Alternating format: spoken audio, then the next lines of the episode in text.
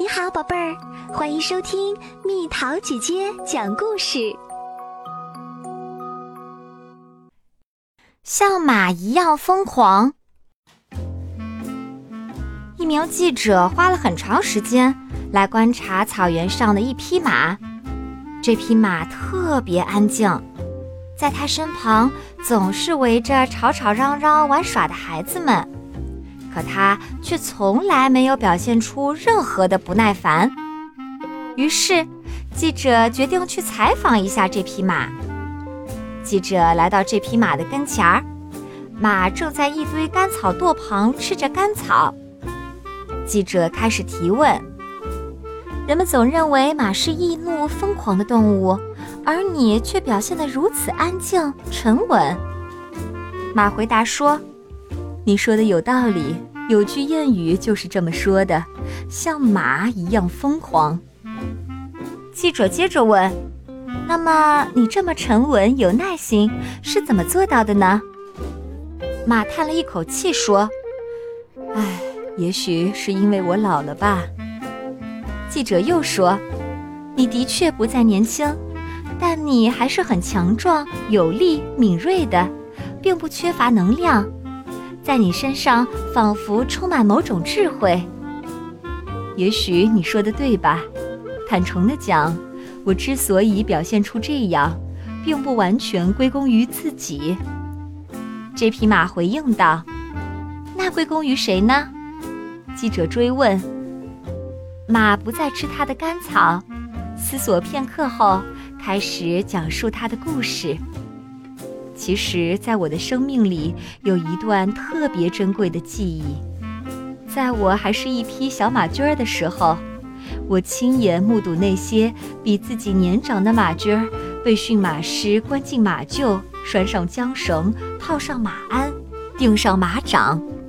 驯马师总是挥舞着马鞭，想方设法驯服它们。那些马驹儿起初也会疯狂地反抗。不停地上蹿下跳，经常把驯马师从马背上甩下来。但马驹越是反抗，驯马师就越想驾驭它，于是不断地用马鞭抽打它，然后又骑上马背。就这样，马驹和驯马师周旋着，最终精疲力尽的马驹还是屈服了。而驯马师也会在此刻心满意足地点点头。这一幕给我好好的上了一课，于是我暗暗下定决心：要是我以后遇到这种情形，就先假装被驯服，然后再狠狠地把我马背上的驯马师摔到地上。不过有一天，有人跟我说了另一番话。要是我真的这么做了，人们肯定会把我当做一匹疯马来对待。用不了多久，我就会被送去屠宰场。听了这番话，我吓得胆战心惊，太可怕了。这样一来，我反而不知如何是好了。我既不甘心屈服于那些只会用马鞭和马刺来驯服马的粗人。也不想被当作疯马送去屠宰场，但没想到我的好运气来了。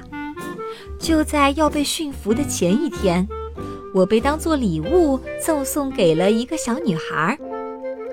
这个小女孩经过深思熟虑后，决定由她亲自来驯服我。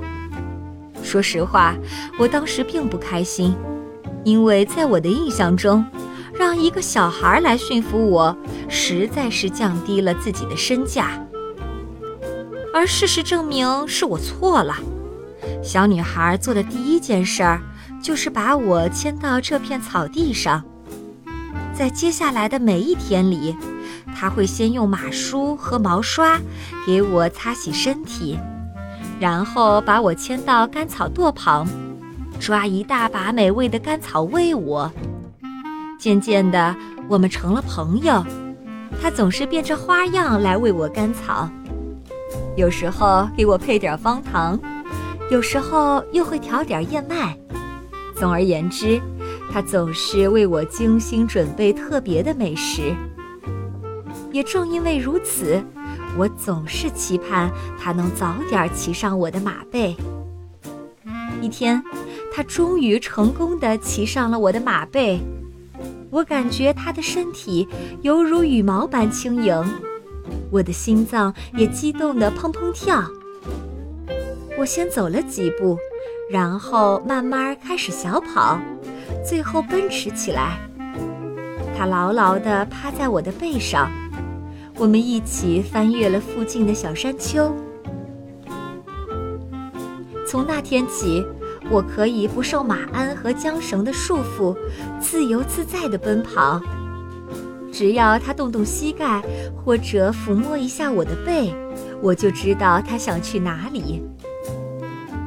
正是这样的经历，造就了沉稳而充满智慧的你。记者问道：“的确如此，我一直过着平静的生活，平静的生活造就了我沉稳的内心。随着时间的流逝，小女孩已长大成人。现如今，她骑上了其他年轻的马，四处奔走。我虽然上了年纪，但还是喜欢静静地待在这片草原上。”围绕在我身边的那些孩子，要么是他的子女，要么是他子女的朋友，我怎么能不耐心地对待他们呢？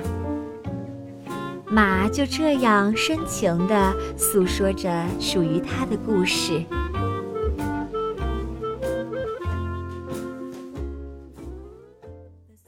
又到了今天的猜谜时间喽，准备好了吗？广阔又深邃。含有的盐分非常多，无论距离有多远，都会在某一地点汇合。猜猜到底是什么？好了，宝贝儿，故事讲完啦。